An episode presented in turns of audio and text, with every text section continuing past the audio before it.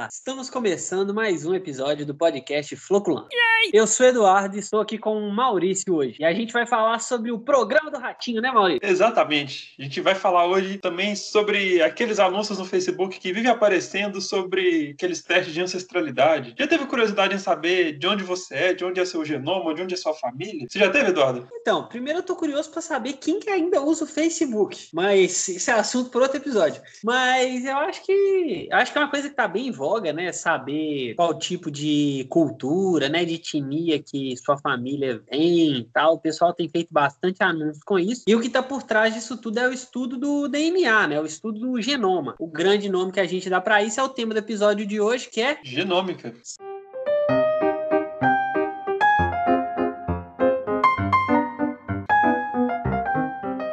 Já teve curiosidade para saber quantos por cento de DNA neandertal você tem? Já, já porque isso é uma coisa bem bacana, inclusive. É, tem muito estudo, né, hoje em dia falando sobre como que o, os neandertais e o, e o, Homo sapiens, né, para quem não, tem, não, não, sabe, né, não, não tá muito por dentro, existia um outro, uma outra espécie de hominídeo que viveu especialmente no hemisfério norte, né, na Europa e no, no oeste asiático durante o, durante o período Pleistoceno, o Homo neandertal neandertalência. E já tem uma série de estudos sobre as interações que essas duas espécies de hominídeos tinham, né, ao, ao longo da, da história evolutiva dos dois. E uma das formas a gente saber que eles não só tinham interação, como eles tinham relações interconjugais, é que tem DNA de, de Neandertal em boa parte da população europeia atual e em parte da população na América, né, especialmente por causa do período de colonização. E uma coisa muito interessante que está por trás disso também é que com a migração né, do Homo sapiens do, da parte central da África para o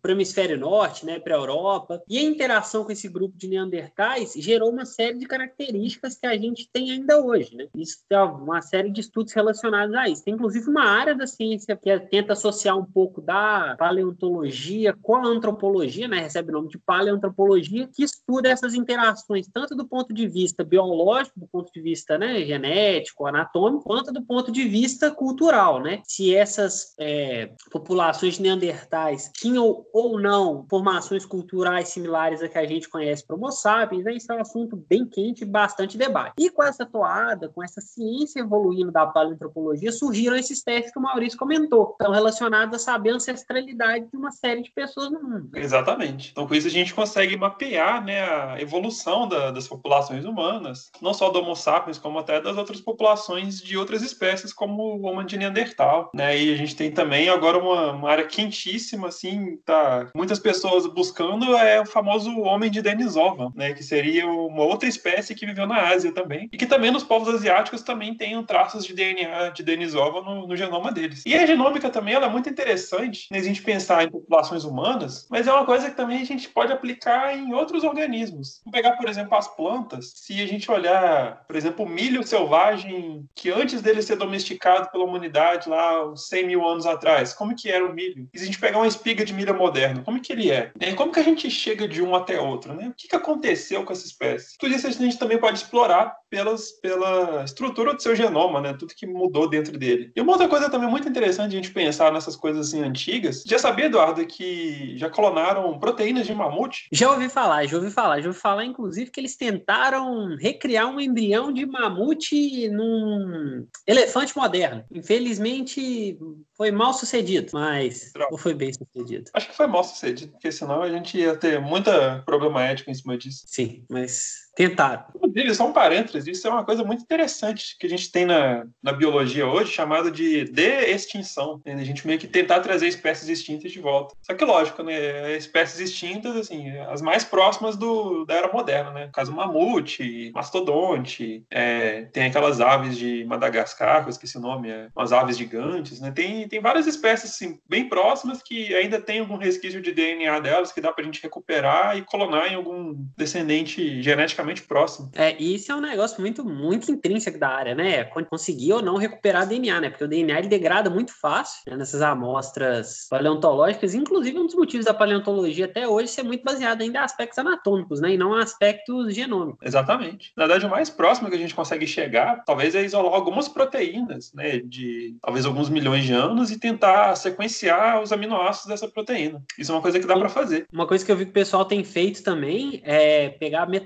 Então, por exemplo, aqueles finais de via, ou até alguns é, rastros de pigmentos, perfil de lipídios mesmo, e associar com um clado específico. Então, por exemplo, a tal clado de ponta tem um perfil lipídico tal, tal clado de mamífero tem um tem um perfil lipídico tal, aí eles pegam no fóssil, acham rastros de produto de degradação desse lipídio e conseguem rastrear de volta e falar que era ou não, desse ou não daquele clado. É, é um negócio bem, bem, bem bacana, assim. Bem bacana. Porque o DNA, de fato, a gente não consegue recuperar.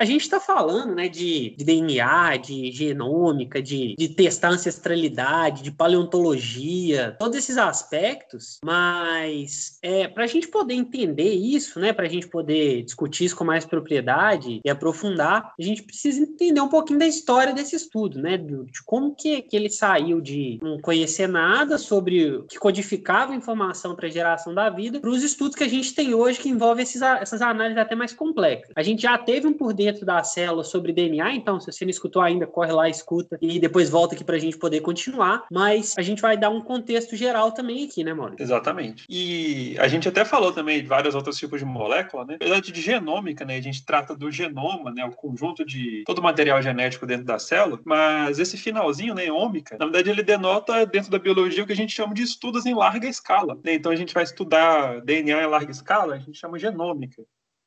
A gente falou também, que nem eu falei, das proteínas, né, de sequenciar a proteína. Isso entra já na proteômica, né, o estudo em larga escala de proteína. Aí o Eduardo falou daquele perfil lipídico também, né? Aí já entra no estudo em larga escala de, de lipídios e ácidos graxos, que é a metabolômica. E assim, né, de a gente começar a estudar, entender o que, que são essas ômicas, né, a gente tem que partir da primeira delas, que foi a genômica. Né? A genômica, que é o estudo em larga escala do DNA, começou justamente quando começou o estudo com DNA, não foi, Eduardo? É, então, a gente tem uns estudos iniciais para tentar entender qual era a molécula que codificava informação para a vida. Né? A gente tinha hipóteses traçadas em cima de proteínas, tinham hipóteses traçadas em cima de uma série de, de compostos. Até que a gente teve um experimento pelo. Como que é o nome dele, Maurício? O Frederick Griffith. Frederick Griffith, sobre que comprovou de fato que o DNA era a molécula que codificava o material genético, né? Que codificava essas informações necessárias para evolução e para a vida. A partir daí, é, surgiu uma curiosidade muito grande em entender o que era o DNA em si, qual era a complexidade dele, a estrutura dele e que tipo de informação ele podia guardar e a quantidade de informação que ele poderia guardar. E aí a gente tem um experimento clássico, a gente já comentou aqui, que é o experimento da, da Rosalind Franklin, né? E o modelo desenvolvido por Watson Crick para dupla hélice DNA, né, Maurício? E foi a partir daí, né, que com a elucidação da estrutura do DNA, que abriu as portas para vários outros tipos de estudos com DNA e foi aí que foi o nascimento da, da biologia molecular. Né? Então, a partir daí, veio uma série de outros estudos a respeito da, de como,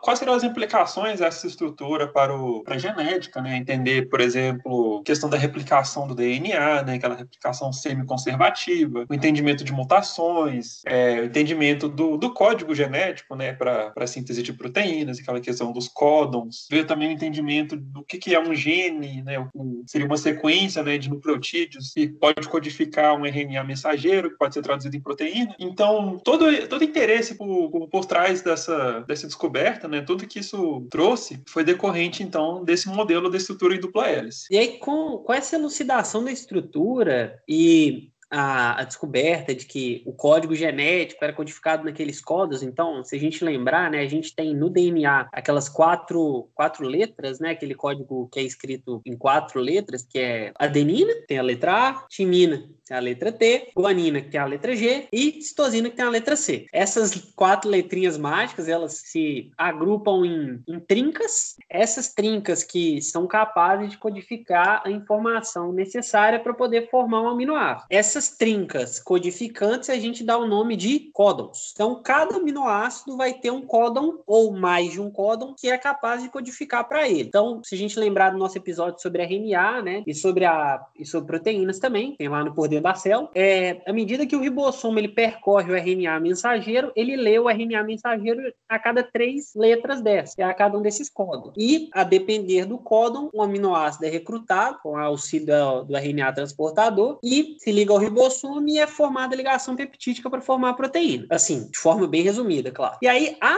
o estudo da genômica, né, o estudo da, das sequências de DNA, vai ser baseado exatamente nessas sequências codificantes e nas sequências que estão localizadas entre elas. Então, basicamente, o estudo de como essas letrinhas estão organizadas no. Então, quais letras tem, é, em qual quantidade, em qual sequência, quantos códons tem, e por aí vai. E isso vai culminar também nas diferentes informações que a gente pode retirar desses estudos, né, Maurício? E pensando né, na história, como que a gente começou até isso, é, já desde a década de 70, 80, a gente já tem algumas tentativas de sequenciar esses genes, né? De a gente, a gente tentar descobrir qual que é a sequência de nucleotídeos que vai formar um gene. Então, as pessoas já tinham conhecimento que, que, que era um gene, né? Como que seria a estrutura dele, já tinha é, conhecimento sobre a estrutura do genoma, né? Como que poderia ser, por exemplo, bactérias, aquele DNA circular, né? em eucariotos, os cromossomos. Isso já tinha sido observado, inclusive, por microscopia, né? É, aqueles mapas genéticos, mapas de segregação, tudo isso já era bastante conhecido. Mas molecularmente, né, estrutura mesmo,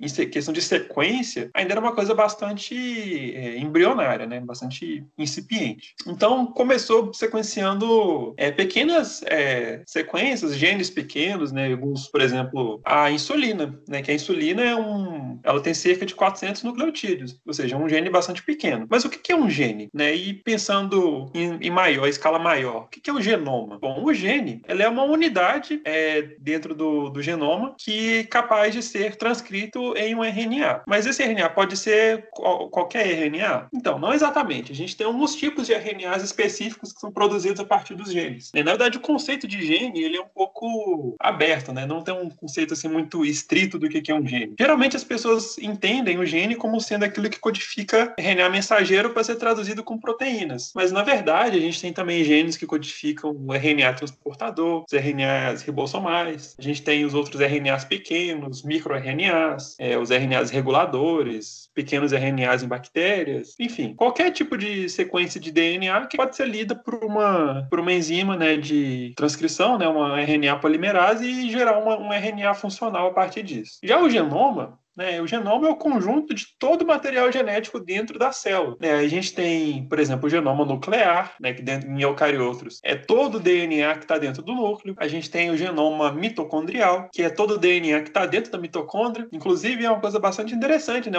A mitocôndria ela tem seu genoma próprio, separado do núcleo. Então, e, e isso, e essa parte da mitocôndria, né, do, do genoma separado, isso ainda vai ter tema, vai ser tema de um assunto aqui do, do podcast, que é a teoria endossimbiótica. A gente vai dar um dedicar um tempo necessário para ela, um tempo específico para ela, porque ela está por trás do surgimento das principais organelas em, em eucariotos, né, em mamíferos, plantas, pode nomear mitocôndria, cloroplasto, e ela é de suma importância para a evolução das espécies, né, assim, sem sombra de dúvida alguma. E uma das formas da gente saber isso, igual o Maurício falou, é que o genoma que está na mitocôndria, ele é diferente do genoma que está no núcleo, ou seja, ele é diferente do genoma da, digamos assim, dentre aspas, do organismo organismo em si, e o genoma mitocondrial ele se assemelha mais a um genoma de uma bactéria do que ao genoma de um, de um eucarioto, por exemplo. Então, esse é um dos indícios que a gente tem de que a mitocôndria foi incorporada por uma célula eucariótica primordial e se transformou nessa organela que gera energia para a gente, basicamente. Aí a gente entra nesse conceito de genoma, né, Maurício, também, que é um Exatamente. conceito extremamente importante quando a gente fala de genômica.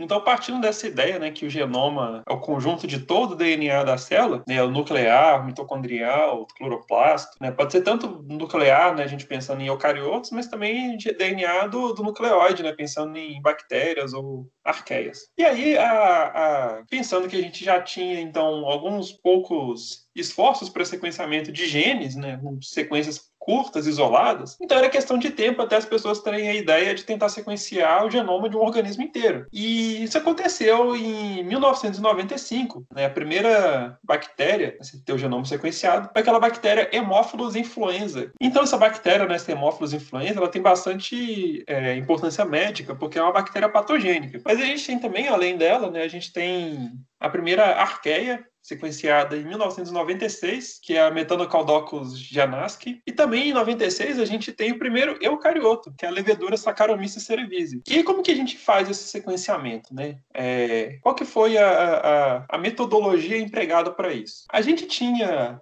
a, os projetos genomas da época, eles tinham uma, uma, uma, técnica que era chamada de caminhar pelo cromossomo, onde eles usavam é, um tipo de enzima chamada enzima de restrição, que essa enzima ela consegue cortar o DNA em algumas partes específicas, e com isso elas sequenciavam parte por parte. Então eles iniciavam, no, por exemplo, em uma ponta do cromossomo, é, utilizavam enzimas de restrição para sequenciar aquele início, depois eles iam usando outros tipos de enzima para poder cortando o, o cromossomo cromossomo é, em outras partes né, e sequenciando cada parte individualmente. E à medida que você sequenciava uma parte, você achava uma região que você podia usar um sítio de restrição para poder sequenciar a parte que está logo do lado. Então, assim, era uma coisa passo a passo, como se fosse estivesse subindo uma escada e você é, andasse, subisse degrau por degrau. É, foi uma, uma, um primeiro empreitada assim que deu certo, mas foi muito muito custosa, muito cara e também é muito laboriosa. Né? Demora muito tempo, demorou vários anos e vários milhões de dólares foram gastos para poder sequenciar um genoma inteiro. E foram justamente escolhidas essas espécies, né, justamente porque elas têm um genoma muito pequeno. E aí a segunda forma de é, sequenciamento né, de genomas que foi desenvolvida foi o sequenciamento Shotgun, que foi desenvolvido por um cientista americano, o Craig Venter ele é muito famoso porque ele foi até responsável pela criação do primeiro genoma artificial, né? Mas aí a equipe dele, na época do, né, da criação do genoma, sequenciamento Shotgun, foi no projeto Genoma Humano, né? Ele tinha, ele e uma empresa dele, né, privada, é, também se proporam, né, a, a, esse desafio, onde a estratégia deles, né, ao invés de utilizar é, a estratégia de caminhar pelo cromossomo, né, que era uma coisa muito demorada, gastava muito dinheiro e era muito, né, um trabalho muito intensivo, é,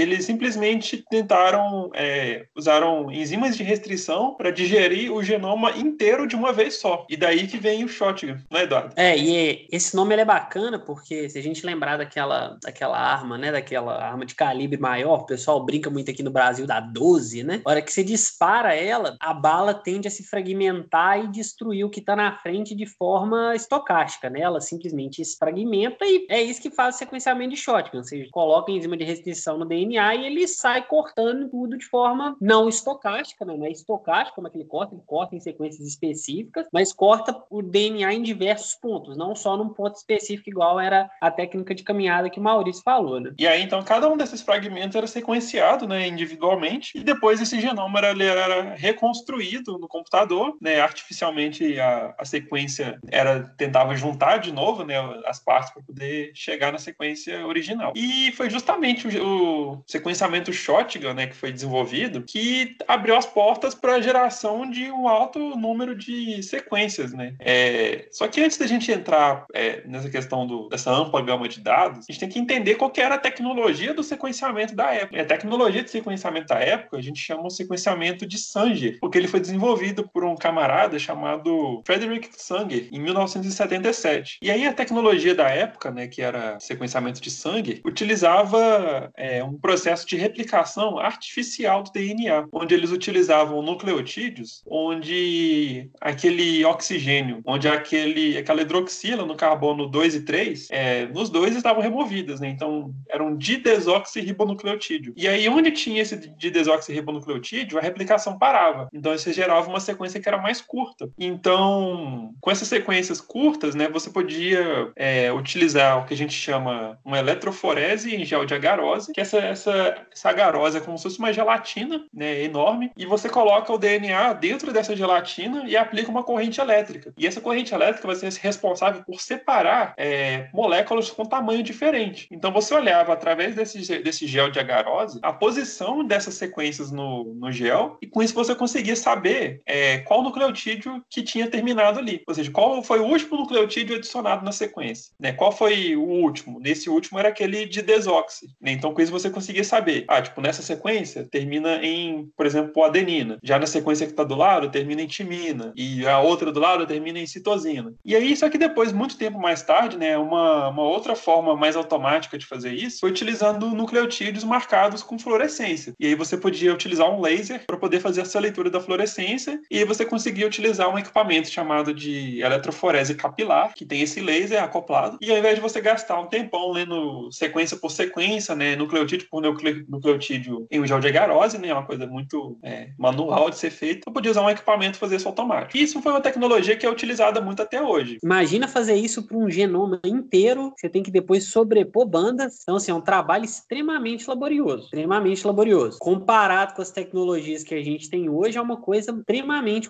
complicada de ser feita manualmente, né, Maurício? Exatamente. Daí que explica, né, ter demorado 13 anos para sequenciar o genoma humano. What? Uma coisa muitíssimo demorada, né, e muito trabalhosa. E a gente vai ver comparado com as técnicas que a gente tem hoje que quanto tempo que a gente está gastando para sequenciar o genoma humano hoje, Maurício? 30 minutos. Uau! Comparado com 13 anos, eu acho que melhorou um pouquinho, né?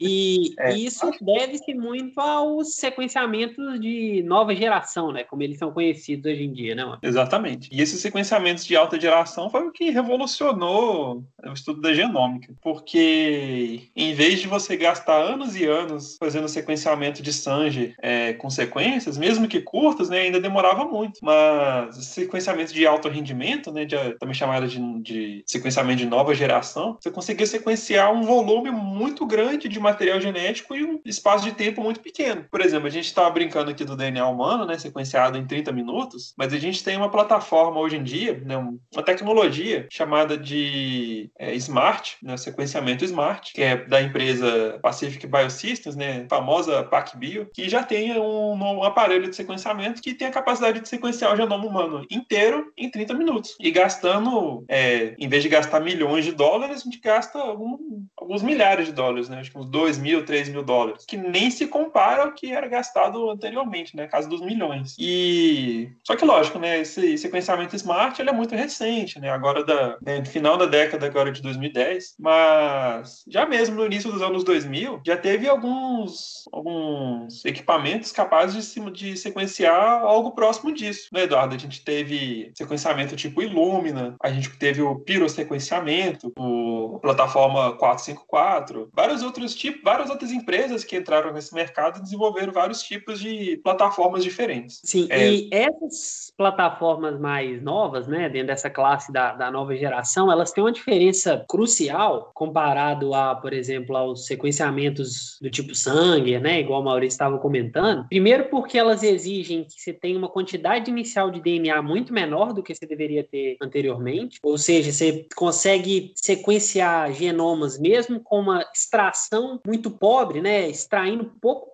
quantidade mesmo de DNA, você consegue ainda trabalhar esse DNA e conseguir um bom rendimento no sequenciamento. E eles trabalham de forma. A leitura ainda é baseado em interações entre a luz e a sequência do DNA, mas agora essas plataformas elas conseguem fazer leituras mais numerosas da mesma sequência, ou seja, ela lê várias vezes uma região parecida e te dá um retorno maior. Então, uma vez, às vezes, ela não consegue ler tudo, mas na segunda vez que ela faz faz a leitura daquela região, ela consegue ler aquele nucleotídeo que ficou faltando. E essas várias leituras que ela faz vão se sobrepondo. Inclusive, uma coisa muito interessante é que elas conseguem fazer o sequenciamento da, das duas fitas ao mesmo tempo. Então, você lê a fita de um sentido, né, do, do cinco linha, três linha, e você também sequencia complementar dela, no sentido três linhas, cinco linhas.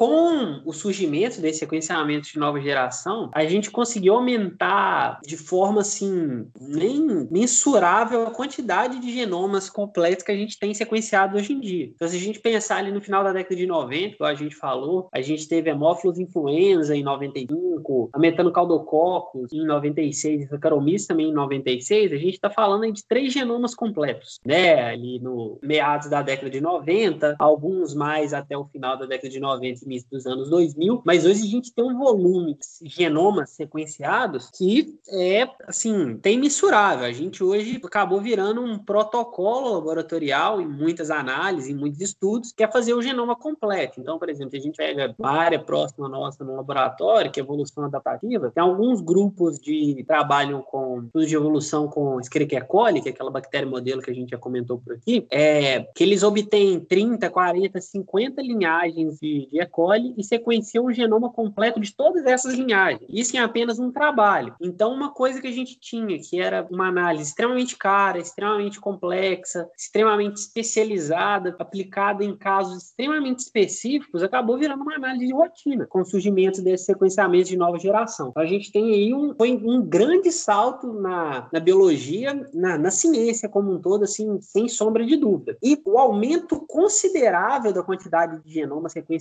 o aumento considerável desse volume de dados que a gente tem para processar, a quantidade de genoma que a gente tem para estudar, foi acompanhado também com um grande avanço da ciência que estuda esses, esses dados biológicos, né? da ciência que estuda e analisa essas sequências obtidas com esses equipamentos. Né? Então, teve um aumento, um, um crescimento também exponencial da bioinformática, né? Exatamente, Jorge. E é bastante interessante falar da bioinformática, porque, é, apesar dela já existir, né, desde a década de 70, 80, com, utilizando alguns modelos matemáticos, né, para calcular algumas coisas relativas a, a sequências de DNA é, de genes que já tinham sido descobertos, né, é, ela só ganhou aquele corpo mesmo em volume a partir do sequenciamento é, de genomas completos. E aí a gente, como eu mencionei antes, né, a gente falando, por exemplo, do caminhar no cromossomo e no sequenciamento short, aquela necessidade de depois que está sequenciado a gente reconstruir a sequência original, né, porque a gente vai ter vários fragmentos né, e como que a gente sabe é, o que, que vem depois de um fragmento, o que está entre um fragmento e outro,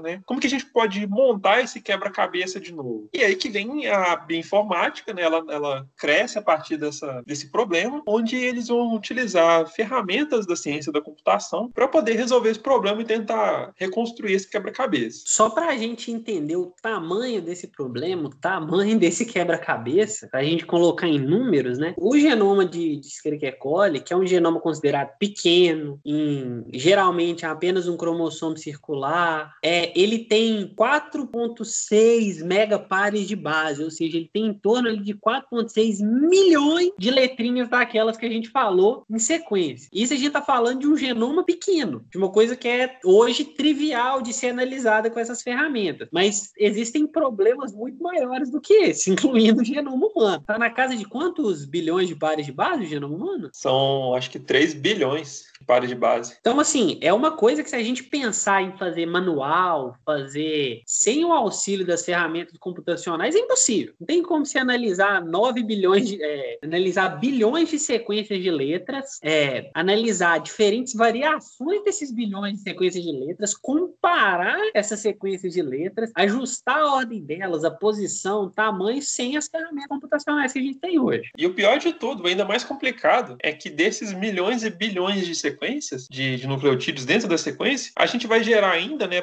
através de plataformas, por exemplo, como Illumina, que vai fazer leituras repetidas dessas sequências. Então a gente vai para casa assim de para Escherichia coli de se ela tem alguns poucos milhões de, de pares de base, o número de fragmentos que a gente vai ter sequenciado vai ser 10, 20, 30 vezes mais do que isso. Chega na casa, por exemplo, 50 milhões de, de fragmentos. Então, como que a gente, por exemplo, pega um quebra-cabeça de, sei lá, vamos, vamos imaginar um quebra-cabeça de mil peças. Só que ao invés de ter mil peças, né, na verdade, mil peças formam um quebra-cabeça completo. Mas na loja, por algum motivo, veio 50 mil peças. Como que você vai pegar dessas 50 mil peças e tentar pegar só aquelas mil peças que vão formar a figura? Eu acho que é um trabalho bastante complicado, né? Você fazer isso manualmente. É, fica a dica aí, viu, gente? Se alguém tentar te vender um quebra-cabeça de, 50, de mil peças e vier 50 mil na caixa, não aceita. Assim. apesar de, para montagem de um quebra-cabeça, ter mais fragmentos ser algo que dificulta o trabalho, né, que, que é negativo, quando a gente está falando de sequenciamento, mais fragmentos, né, para trabalhar, mais, varia é, mais opções de comparação que a gente tem para poder analisar é melhor, né? A gente aumenta a qualidade desse sequenciamento. Então, assim, apesar de ser mais trabalhoso lidar com um número maior de sequências, a qualidade que a gente obtém no final também acaba sendo maior, né? Com certeza. Quanto mais, a gente, mais leituras a gente tiver de uma região, mais certeza que, a gente, que aquela região é aquela mesma. E aí, essa análise, então, desses genomas, né, desses sequenciamento de alto rendimento, é, se divide em algumas etapas. A primeira delas a gente chama de montagem do genoma, onde a gente vai pegar esses esses fragmentos, né, esses milhões de fragmentos, e a gente vai utilizar algumas ferramentas de computação, né, e a gente vai utilizar de algoritmos para poder chegar na sequência original. E aí tem duas abordagens dentro de montagem de genomas que a gente pode utilizar para poder chegar nessa sequência original. É, a primeira delas chama o consenso de sobreposição, onde a gente vai pegar essas várias sequências, a gente vai colocar, fazer um alinhamento delas, né, a gente vai colocar uma embaixo da outra e vai ver as regiões onde os nucleotídeos entre elas elas são iguais e a gente tem uma segunda, é, um segundo algoritmo, a gente utiliza é, conhecimento sobre teoria de grafos, em um, algoritmo que a gente chama grafos de Bruegel. E para a gente entender mais ou menos como é que funciona a questão dos grafos, né, e mais especificamente os grafos de Bruegel, a gente pode dar uma olhada em um problema clássico da matemática, são as sete pontes de Königsberg. É, Königsberg era uma, foi uma cidade da antiga Prússia, né, que hoje faz parte da, da Rússia. E em 1736, né, o matemático Leonard Euler, ele propôs esse problema baseado no, no que ele observou de como eram as pontes nessa cidade. Nessa cidade ela era é, atravessada por um rio, né, e entre as várias partes dessa cidade é, eram conectadas por pontes em cima desse rio, né, e eram sete pontes. E aí esse matemático, o Euler, ele lançou esse problema de como você consegue atravessar todas as sete pontes somente uma vez, sem, sem você repetir é, uma ponte né, sem você precisar cruzar a mesma ponte duas vezes. É, só que assim, ele acabou descobrindo né, que as pontes de esse problema das pontes não, não tem solução. Mas toda a, todo o conhecimento que foi extraído decorrente disso foi o que serviu de base para lançar a teoria dos grafos. É uma ideia que a gente pode visualizar esses grafos, né? É muito comum a gente ver, principalmente em propaganda relacionada a coisas de computação, aqueles, aqueles gráficos assim onde você tem tipo uma bolinha conectada com outra bolinha e são várias bolinhas conectadas com tipo uma nuvem de bolinhas bolinhas conectadas com, com tracinhos. Então, um grafo seria uma coisa mais ou menos desse jeito. Então, a ideia da montagem de genomas por algoritmos de Bruegel é basicamente você vai pegar uma sequência, né, e você vai é, dispor ela na forma de grafos e você vai ver mais ou menos como que esses grafos eles vão se conectar, né, e, e a forma, né, a estrutura, a topologia desse, dessa rede vai te dar a sua sequência final. Então, é uma ferramenta mais avançada para a gente poder é, chegar na, na, montagem do genoma final, né? A gente é, chegar naquela sequência sequência original que a gente sequenciou. Só que aí, uma vez que a gente tem o genoma já montado, é, a gente precisa saber o que, que tem dentro dele. Porque o genoma montado, ele basicamente é um arquivo num bloco de notas com várias letrinhas, né? Vários ATCGs escritos lá. Só que se você pegar, abrir um arquivo de texto desse e olhar mesmo, tentar ler o que, está ali, você não vai achar nada. Né? Não é uma coisa que te, não é informativa de nada. É, então, isso foi até um problema é, que o sequenciamento do genoma humano ele enfrentou no final, em 2003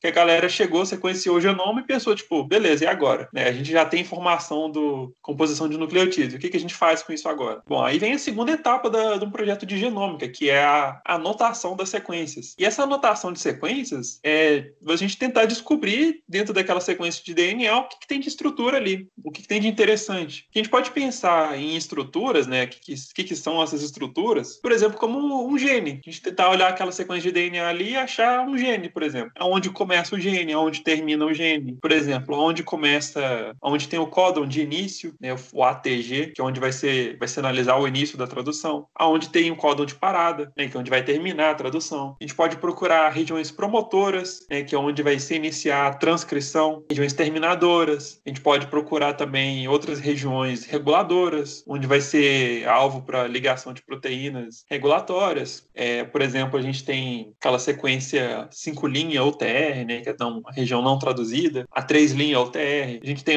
até outras regiões que são upstream e downstream da sequência. Né? Upstream seria o que está antes, né, que vem muito antes, e downstream o que, que vem depois. Mas, por exemplo, o Rio, né, a gente tem uma região do Rio, a região upstream do Rio é o que está acima do Rio, né, e downstream o que, que vai depois. E aí a notação ela também serve para a gente identificar outras regiões. Por exemplo, a gente identificar é, regiões de alta repetição, por exemplo, a região do telômero. Então, se a gente achar uma região telomérica, a gente sabe que ali é a região onde termina o cromossomo, né? A pontinha do cromossomo. A gente pode achar regiões também, por exemplo, do centrômero, né? Que seria tipo o, o meio assim do cromossomo, né? Onde uma cromátide vai se ligar com a outra. A gente pode identificar uma série de coisas a partir dessa sequência. Né? E também a gente vai utilizar algumas ferramentas de, né, de computação para poder identificar essas sequências. E uma forma muito comum da gente identificar isso é, é basicamente dizendo para o programa que são essas estruturas, né? A gente explicar para o programa é, o que, que é uma região promotora, o que, que é uma região terminadora, ou o que, que é um códon de início, o que, que é um códon de parada. E ele vai fazer uma varredura em toda aquela sequência de DNA buscando essas estruturas que a gente configurou para ele. E aí no final ele vai te dar, então,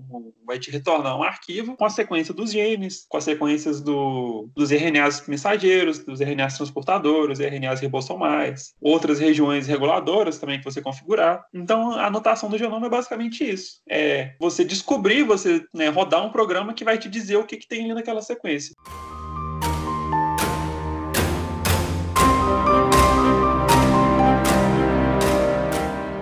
Então, se a gente pensar nesse, nesse workflow, né, nessa sequência de trabalho com o DNA, a gente partiu lá da, da primeira etapa, que seria o isolamento, né, a coleta desse DNA. Depois a gente tem o sequenciamento dele, né, exatamente contar essas letrinhas, traçar essas letrinhas que a gente tem, tem no DNA. E depois do sequenciamento, a gente vai ter a montagem do DNA, ou seja, a gente vai montar esses fragmentos que a gente sequenciou, a gente vai encaixar eles, fazer com que a gente obtenha a sequência do DNA, ou seja, como essas letrinhas estão organizadas. Depois a gente vai ter a anotação de, dessas sequências, ou seja, a gente vai dizer, ah, essa parte aqui é um gene, essa parte aqui é um RNA transportador, essa parte é um RNA ribossomal, essa parte é um promotor. Então, a gente vai partindo de não saber nada até saber o que, que é cada coisa, e depois a gente vai para uma. Pra, aí, a partir da anotação, a gente pode partir para uma série de outras etapas, vários caminhos diferentes a partir da notação. Pode ir para a parte que a gente analisa o que, que esses genes codificam, então, que tipos de proteínas podem ser aquelas, que grupos de genes, como eles se organizam. É, a gente pode partir para uma análise entre entender é, história dos organismos a partir dessas sequências, e aí a gente vai ter uma série de estudos que derivam dessa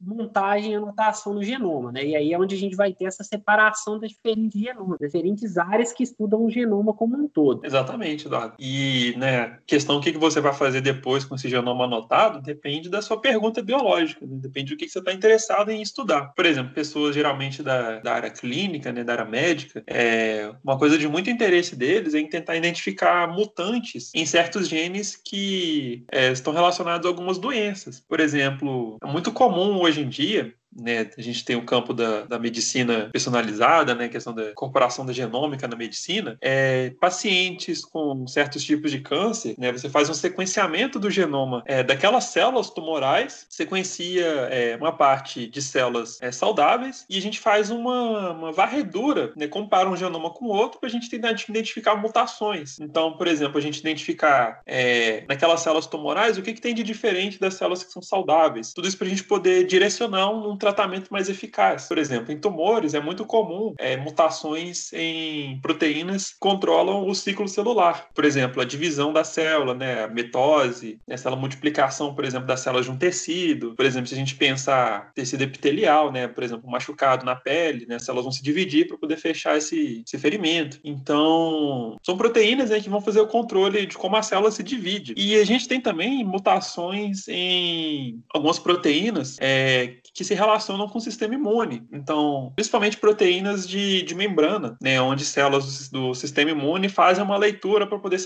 poder saber se a célula está saudável ou não, né, se é uma célula mutante ou não. Então, as células cancerosas, elas geralmente têm mutações nessas proteínas de membrana para poder é, fugir do sistema imune. E aí, quando você combina uma coisa com a outra, né, uma célula que tem mutações no ciclo celular, então ela vai se dividir loucamente e ela ainda tem mutações em proteínas de membrana que vai poder permitir ela fugir do sistema imune, aí isso configura um câncer, né, configura um tumor. Então, se a gente conseguir detectar mutações nessas regiões, por exemplo, é, então isso pode, por exemplo, orientar um médico oncologista a poder a desenhar uma forma de tratamento mais eficaz. Só que isso é muito comum também, por exemplo, é, tratando assim de um outro lado, uma perspectiva assim, por exemplo, de biotecnologia, essa comparação entre células mutantes e células, vamos dizer assim, normais, também é muito empregado, por exemplo, em experimentos de que a gente chama de evolução adaptativa, que muitíssimo empregada, inclusive pelo nosso grande camarada Eduardo, não é, Eduardo? É, então, é, quando a gente faz esse, esses estudos, é, a gente está tentando. Eles podem ter diferentes vieses, né? Pode ter um viés, igual o Mauri falou, um viés biotecnológico, né? De obter um, uma linhagem que a gente chama de mais robusta, né? Uma linhagem, então, produtividade melhor, uma resistência a uma condição estressante melhor, e também pode ser usado para estudar a evolução em si, como o próprio nome diz, né? A gente entender como a evolução age nas diferentes é, seleções de genes, né? Tudo de epigenética tem, muito, tem sido muito trabalhado com a evolução adaptativa, e nada mais é uma das partes desse estudo, que são partes centrais extremamente importantes, é a gente sequenciar o genoma da linhagem que a gente chama de parental e a linhagem que a gente chama de evoluída, ou seja, a linhagem que a gente tem no final do experimento. Quando a gente analisa esses dois, a gente compara, faz um estudo que a gente chama de genômica comparativa, né? A gente pega o genoma de um, coloca em comparação com o outro e vê o que que mudou, ou seja, a gente vê quais mutações foram adquiridas, quais mutações foram ocorreram de fato. E isso pode servir para uma série de coisas, assim, pode servir para a gente entender como funcionam as mutações ao longo do tempo de evolução, de como é, a gente pode, por exemplo, fazer o que a gente chama de engenharia reversa, né, que é fazer as alterações que surgiram nessa linhagem evoluída na parental e ver se tem o mesmo efeito. É, e o experimento mais clássico que a gente tem é, de evolução adaptativa está ocorrendo desde 1988 com um pesquisador é, norte-americano que é o Richard Lenz. Ele está evoluindo populações de Escherichia coli desde lá, então, fazendo um estudo evolutivo dessas linhagens e com microorganismo a gente consegue fazer um estudo muito apropriado disso, porque se a gente pensar, por exemplo, uma geração humana gira em torno ali de 60, 70 anos. Uma geração de E. coli, dependendo da, da velocidade que ela está crescendo, dura 20 minutos. Então, para a gente poder ter mil gerações de humanos, é, é bastante tempo, né? Assim, é um tempo que a gente não consegue empregar um experimento, mas a gente consegue empregar esse experimento em micro-organismos. E é fundamental a genômica nesses, nesses trabalhos, porque é ela exatamente que vai falar o que está por trás da evolução. Então, uma coisa interessante é que esse experimento do Richard Lenski, ele está rodando desde a década de 80. É, ele estava, né, até hoje, até agora em 2020, assim, de forma ininterrupta, né? Ele estava dando sequência assim direto. E ele só parou agora em abril, justamente porque o laboratório dele fechou durante a pandemia. Esses estudos, parte dele está baseado exatamente na comparação dos genomas. Isso só foi possível graças a sequenciamento de nova geração e essas análises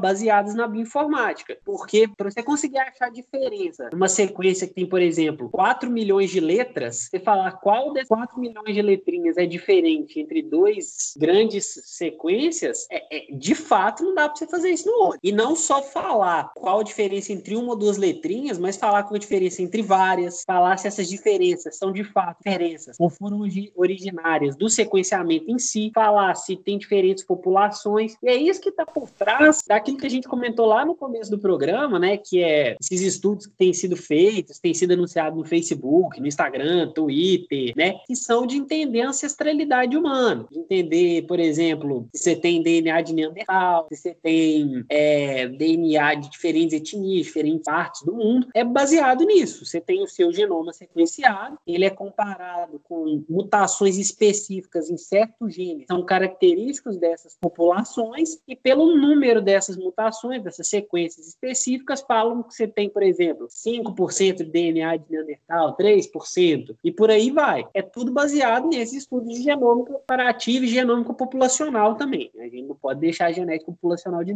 falado aí também não. Mas são coisas que são de extremo interesse, né? Assim, a gente pensa, esses estudos, eles são, né, são basicamente por curiosidade, é, infeliz, saber o seu genoma completo pode ter implicações medicinais, né, pode ter implicações na medicina, gera inclusive uma série de debates relacionados à bioética, a gente tem que pensar nisso também. É, a gente tem filmes que retratam isso, tem um filme muito bom que é o Gataca, que fala, que fala sobre esse assunto. A gente teve, teve uma polêmica recente com a, a atriz, que é a Angelina Jolie, que sequenciou o genoma completo dela, que é um traço para câncer de mama, e ela optou por retirar as A gente tem uma série de, de, de questões que são levantadas a partir desse conhecimento. Então, a, a genômica, ela junto com, com, com, esse conhecimento todo que ela está trazendo, com, com todo esse avanço tecnológico, é assim, é inestimável o, o que conhecer de fato o DNA dos organismos trouxe para a humanidade atual, para as aplicações biotecnológicas que a gente tem, para a medicina, para entender as nossas origens, igual a gente está comentando da paleoantropologia, para entender as origens dos organismos na Terra, para entender a evolução, também está trazendo certos questionamentos éticos, estão trazendo debates filosóficos que a gente não tinha 10, 15 anos atrás. E são debates que têm que ser feitos, são assuntos que têm que ser debatidos, exatamente porque vão influenciar de maneira essencial o convívio que a gente tem. Então, se a gente pensar pai saber o genoma do filho, pode ser uma coisa complicada. Você saber que seu filho pode ter 10% de chance de desenvolver uma doença. Até que ponto isso, isso é isso é interessante? Até que ponto essa tecnologia vai estar disponível para maior número de pessoas? Até que ponto isso vai aumentar uma estratificação social que a gente já tem, que é imensa? A gente está falando aí, apesar de ter saído de custar milhões conhecer o genoma humano, ainda custa milhares de dólares. Então não é qualquer pessoa que pode simplesmente falar assim: ah, vou ali sequenciar meu DNA para eu saber se eu tenho alguma chance de ter alguma doença por alguma mutação que eu tenho. Então, assim, é, são debates que estão nascendo. É claro que com conceitos e coisas que estão arraigadas na sociedade humana há muito tempo, mas que estão ganhando novas nuances que vão ser providenciais, não é? Exatamente. E até uma polêmica bastante interessante de ser debatida, é a questão da, da privacidade dos seus dados, né? Porque muitas empresas hoje que oferecem serviço de sequenciamento, elas ficam com seu DNA, né? Então elas ficam com seu, seu sequenciamento. E aí até que ponto é, você realmente pode confiar naquela empresa que ela realmente vai guardar o seu DNA de forma segura e não vai repassar isso para outras empresas? É toda uma questão, por exemplo, de é, das empresas às vezes vender essas informações, né, para centros de pesquisa ou até outras empresas podem utilizar essa informação de forma maliciosa. Então assim, uma coisa que a gente não conhece ainda, a gente não tem nenhuma legislação em cima disso. Então, assim, é uma Exatamente. coisa que a gente vai discutir por muito tempo ainda, né? É, e, e esse conhecimento do genoma, esse debate por trás disso tudo, também está ligado com o debate sobre editar o próprio genoma. A gente só consegue editar algo que a gente conhece. Então, para aquelas técnicas que estão aí em voga, né, CRISPR, isso tudo, essas terapias genéticas que estão surgindo, né, para poder tratar doenças que são doenças genéticas, né, doenças que estão arraigadas à sua sequência do genoma estão por trás disso tudo. Conhecer o genoma está aí. E é isso que a genômica faz, é conhecer o seu genoma. E esse debate cabe a nós. E não tem como discutir ciência no todo, especialmente biologia, sem discutir a ética por trás dessas ações, né? Isso a gente está mais do que, que, evidente agora com a pandemia, né? A genômica ela está sendo essencial no estudo do, do Covid-19, né? Do, do vírus em si, que é o SARS-CoV-2, para a gente entender se ele está sofrendo alguma mutação que está tornando ele mais contagioso, para entender se é, a origem dele, para entender o que, que fez ele saltar de animais para humanos. E essas, esse ponto está sendo mais do que bem, bem aprofundado na mídia por pessoas com muito mais calibre para poder falar disso, até porque é um assunto que não tem como fugir hoje, né? E a gente tem uma série de tecnologias derivadas da de, genômica que são muito utilizadas, então a gente vai trabalhar elas aqui no podcast com mais carinho, com mais atenção. A gente vai discutir essa, essa questão ética aqui também com mais cuidado, a gente vai dedicar um tempo especial para esse tipo de assunto. E então, a gente pode citar aí várias. Tem a metagenômica, que é um tipo específico de sequenciamento, de estudo que exige um programa só para falar dela, porque está desvendando um mundo microbiano que a gente não conhecia, né? Especialmente do, daqueles organismos que a gente não consegue cultivar em laboratório. Então, tem muito pano para manga para trabalhar. E a gente vai trabalhar aqui com, vai trazer aqui no podcast, com a gente espera até com convidados que possam falar disso com mais propriedade né, mano? Com certeza.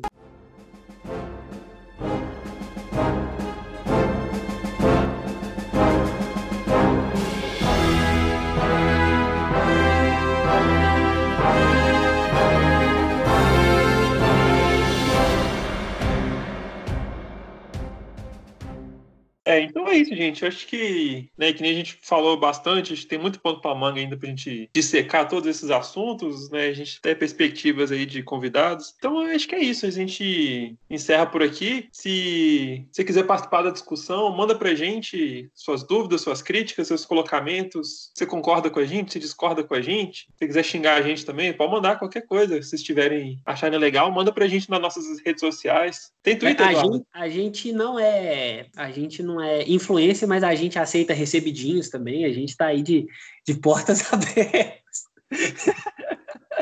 Mas é, podem ficar à vontade. É, o nosso Twitter é o arroba Floculando, muito semelhante ao nosso Instagram, que também é arroba Floculando. É criatividade altíssima. o nosso e-mail é floculandopodcast.gmail.com E, Maurício, você vai disponibilizar para a gente o seu genoma?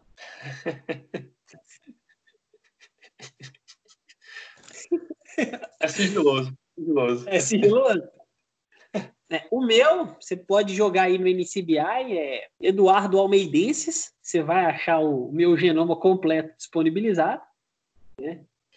Gente, é, nós estamos brincando, tá? A gente não tem aporte monetário para poder sequenciar o nosso genoma. Se quiser patrocinar a gente, sequenciar o nosso genoma e a gente comentar os resultados aqui no podcast, portas abertas. Seria legal demais, né? Queria saber quantos por cento de Neandertal eu sou. Pois é. Eu, eu quero saber. Minha maior curiosidade é saber quantos por cento de Homo sapiens eu sou, porque tá difícil. ah. Então, eu acho que é, acho que é isso por hoje, né? Pessoal, um, um grandiosíssimo abraço a todos. Sim, gente, grande abraço.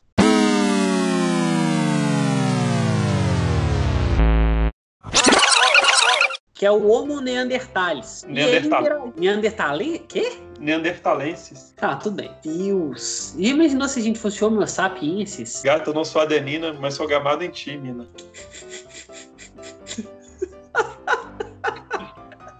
Meu Deus.